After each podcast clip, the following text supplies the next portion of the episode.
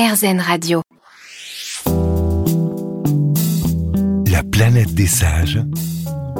Stéphane Basset. Églantine Émeillé est avec nous cette semaine pour l'apparition de Tous tes mots dans ma tête chez J'ai lu.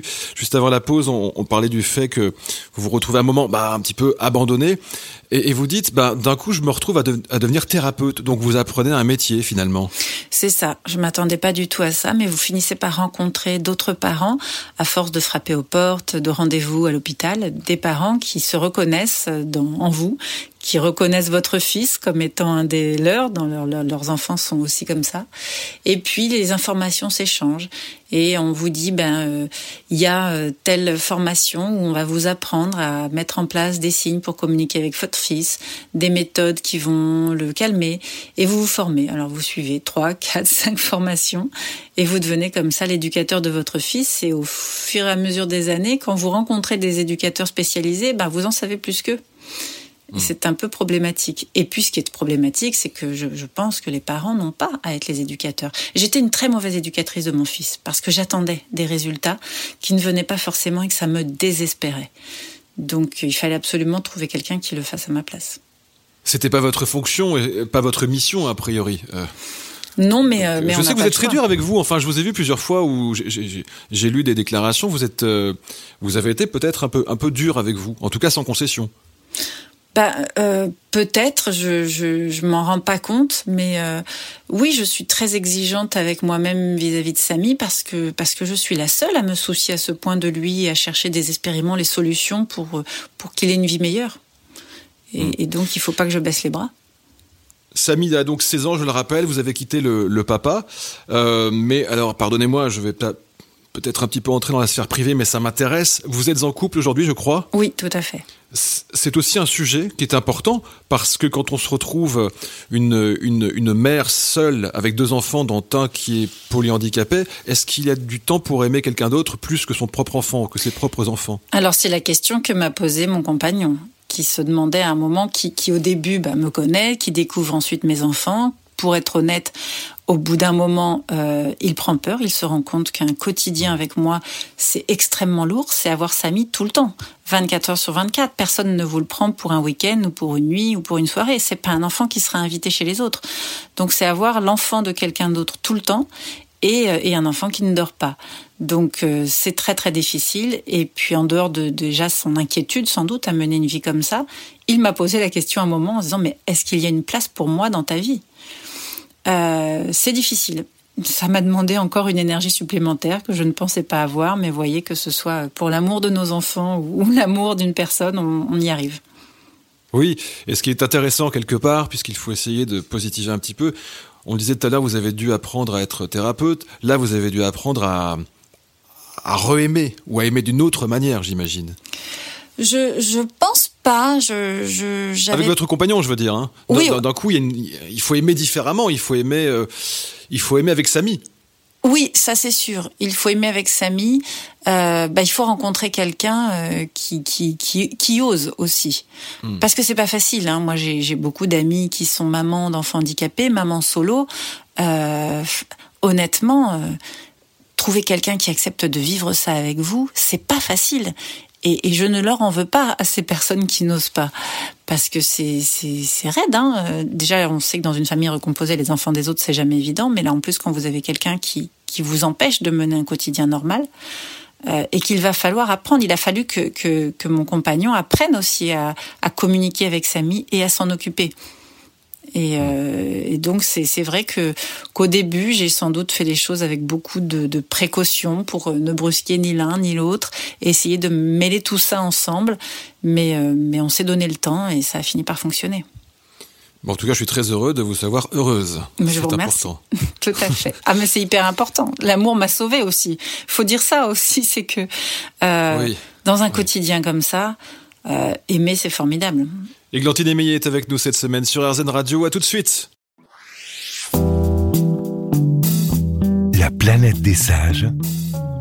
Stéphane Basset. Églantine Émeillé sur RZN Radio dans la planète des sages. Je vous recommande la lecture du voleur de brosse à dents qui est paru il y a 7 ans et la lecture aussi de Tous tes mots dans ma tête qui vient de paraître chez J'ai lu si vous voulez en savoir beaucoup plus sur euh, l'expérience de mère de Églantine Émeillé. Euh, comment vous trouvez la paix, Églantine, aujourd'hui? Maintenant que Samy est en hôpital, vous allez le voir, je crois, tous les 15 jours, mhm. euh, donc vous avez une, une, une vie plus, plus épanouie, probablement, il faut quand même dire la vérité. Oui. Euh, mais comment vous trouvez la paix au quotidien? Est-ce qu'il y a des méditations, le yoga? Est-ce que vous pratiquez quelque chose? Alors d'abord, euh, je, je, j'ai découvert la colère et la combativité avec Samy, mais elles ne sont que passagères, ces émotions-là, chez moi.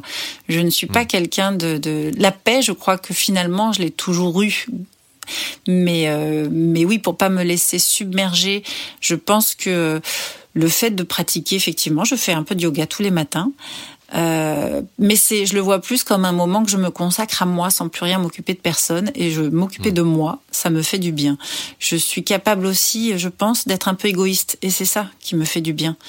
C'est-à-dire que même quand j'ai Samy avec moi en vacances, j'ose prendre une éducatrice babysitter qui à un moment va s'en occuper elle pour que je puisse moi plonger dans la piscine ou aller au cinéma avec d'autres, avec des copains et me dire à ce moment-là, Samy n'est plus mon problème pendant deux heures. Faire le vide dans sa tête, ce qui est euh, déjà très difficile pour quelqu'un qui n'a pas Samy. Mhm. Euh, quand on a Samy, faire le vide, c'est pas possible puisque Non. il ne peut pas être, il ne peut pas être seul. Ce n'est pas euh, concevable. Non, vous avez Donc raison. app- vous avez dû apprendre à faire le vide, de- à à faire le vide sans lui. C'est compliqué, même quand il n'est pas là. Non, c'est compliqué. La preuve, c'est que j'ai beau, j'ai beau parler, euh, je, je dors pas très très bien parce qu'à mon avis, ma tête continue à penser et que ce matin, levé à 5h30 du matin, je, pourquoi aujourd'hui? Mais tout d'un coup, je me suis dit, mais zut, Samy un jour sera majeur. Qu'est-ce qui se passe à ce moment-là? Je me suis mise à chercher sur Internet euh, quelles sont les, les règles de tutelle, curatelle, protection, enfin bref, des choses assez compliquées apparemment. Mais vous voyez, effectivement, la tête euh, est toujours en action là-dessus. Il y a un sentiment qu'on déteste euh, aussi tous, hein, c'est la culpabilité. Mhm. Euh, Est-ce que c'est quelque chose que vous avez à un moment ressenti ou ça ne fait pas partie de votre chemin de vie? Alors si, je l'ai ressenti terriblement le jour où j'ai décidé que Samy allait vivre ailleurs. Ça a été épouvantable. Euh, et, et je, il m'arrive encore de me sentir coupable, coupable aussi de me dire que d'autres mamans euh, s'occupent mieux de leurs enfants que moi et, et euh, avec les formations qu'elles ont faites, elles y arrivent, moi j'y arrivais pas. Bien sûr, la culpabilité, elle est là tout le temps. Après, euh, je ne me suis jamais sentie coupable d'avoir mis au monde un enfant handicapé. Je n'ai jamais cherché la culpabilité chez quelqu'un. Pour moi, c'est la fatalité, c'est la vie, ça arrive. Euh, voilà, ça je gère et puis puis je ma culpabilité euh, de ne pas être la meilleure pour Samy, elle sera sans doute toujours là. Il y a une scène d'ailleurs dans le documentaire, euh, le premier jour où vous le vous l'emmenez à l'hôpital et, et vous dites je ne sais pas ce qu'il ressent mais comment je peux savoir? Et vous avez les larmes aux yeux naturellement Mhm. et là on sent que vous êtes euh, totalement désemparé parce que bah parce qu'il n'y a pas de il y a aucune y a aucune réponse quoi. Mais c'est ça qui est terrible avec un enfant handicapé. Et, je me poserai cette question toute ma vie. J'étais avec lui il y a deux jours, je m'en vais, il ne me regarde pas quand je lui dis que je m'en vais. Il est occupé à autre chose, il avait un dessin animé. Et, et, à chaque fois que je pars, je me dis, mais est-ce qu'il a compris que je partais? Est-ce que demain, il va pas me chercher? Euh, Et puis je le laisse là. Est-ce que c'est vraiment un endroit qui lui convient? Ne pas avoir euh, de réponse de ce qui se passe réellement dans sa tête et dans son cœur, c'est terrible. Mais voilà, je crois que euh, je m'habitue tout en ne m'y habitant pas, en ne m'habituant pas.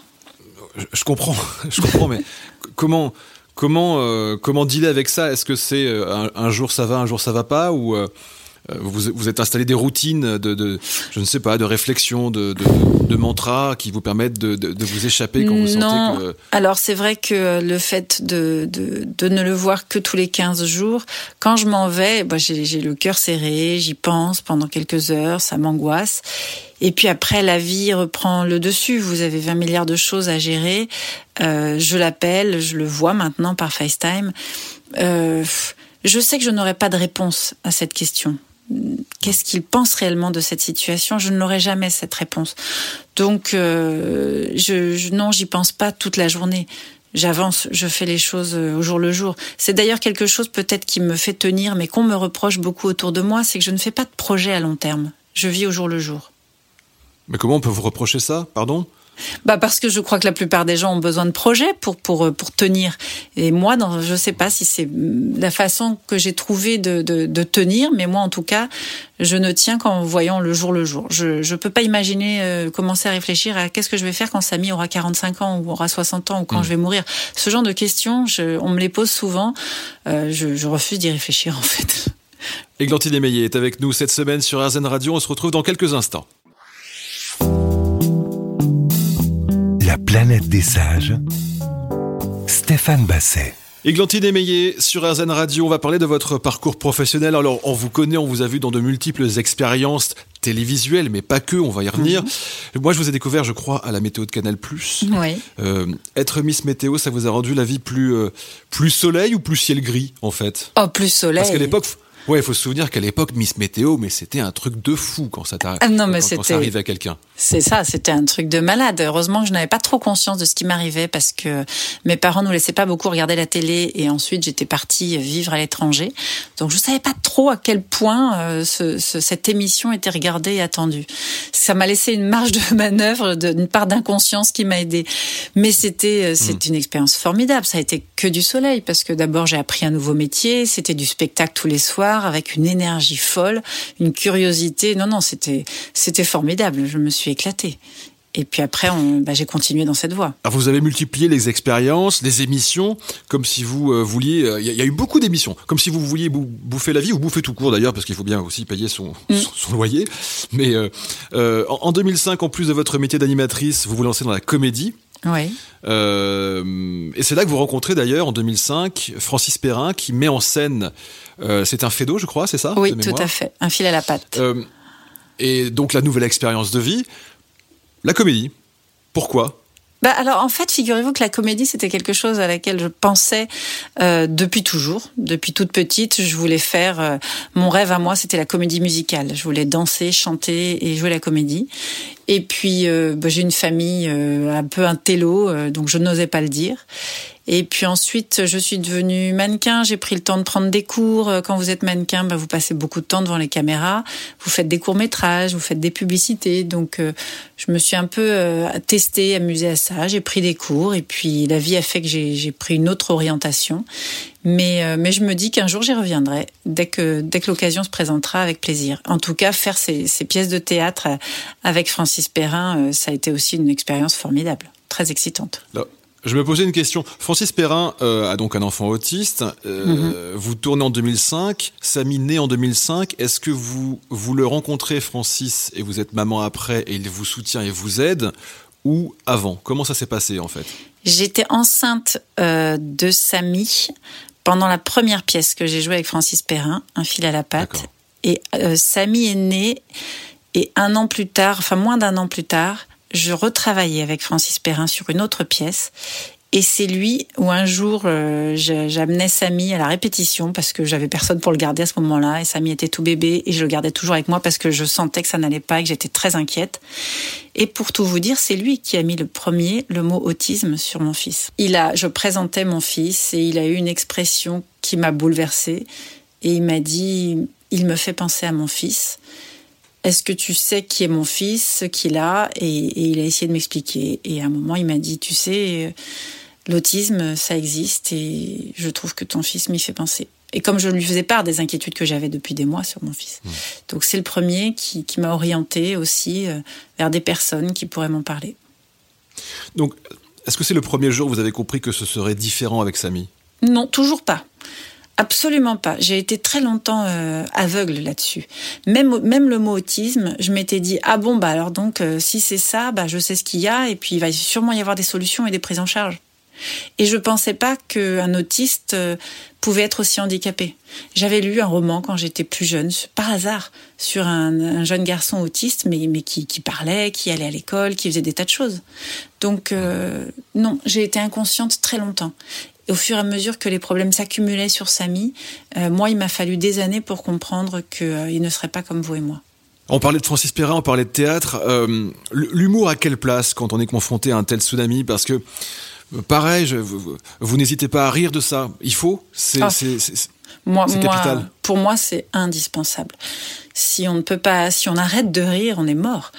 Euh, et, c'est vrai que c'est pas évident au départ de se dire qu'on va rire du handicap. Mais si nous, les parents euh, d'enfants handicapés, on n'ose pas en rire, qui le fera? Moi, j'accepte qu'on rit de mon fils.